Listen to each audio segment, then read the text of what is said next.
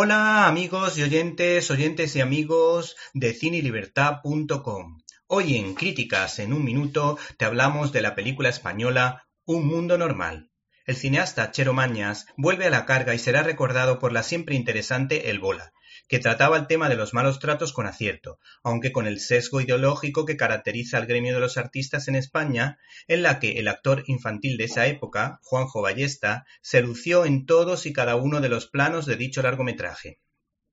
El caso es que este director ataca de nuevo con su quinta producción para ofrecernos una historia muy personal que es un homenaje a su madre, la también actriz Paloma Lorena, que muestra conflictos familiares en una tragicomedia protagonizada por Ernesto Alterio. La historia gira en torno a un autor de teatro de éxito, venido a menos y en crisis personal de pareja y con ciertos problemas de alcoholismo, que intenta cumplir la última voluntad de su madre, recientemente fallecida, en compañía de su hija de unos 20 años que responde al nombre de Chloe.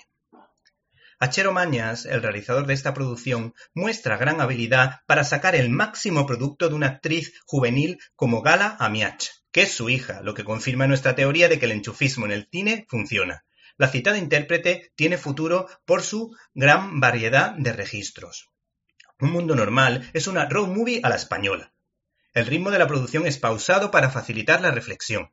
El planteamiento del cineasta es nihilista y de alguna manera nos habla del sentido de la vida. Algunas veces sus protagonistas.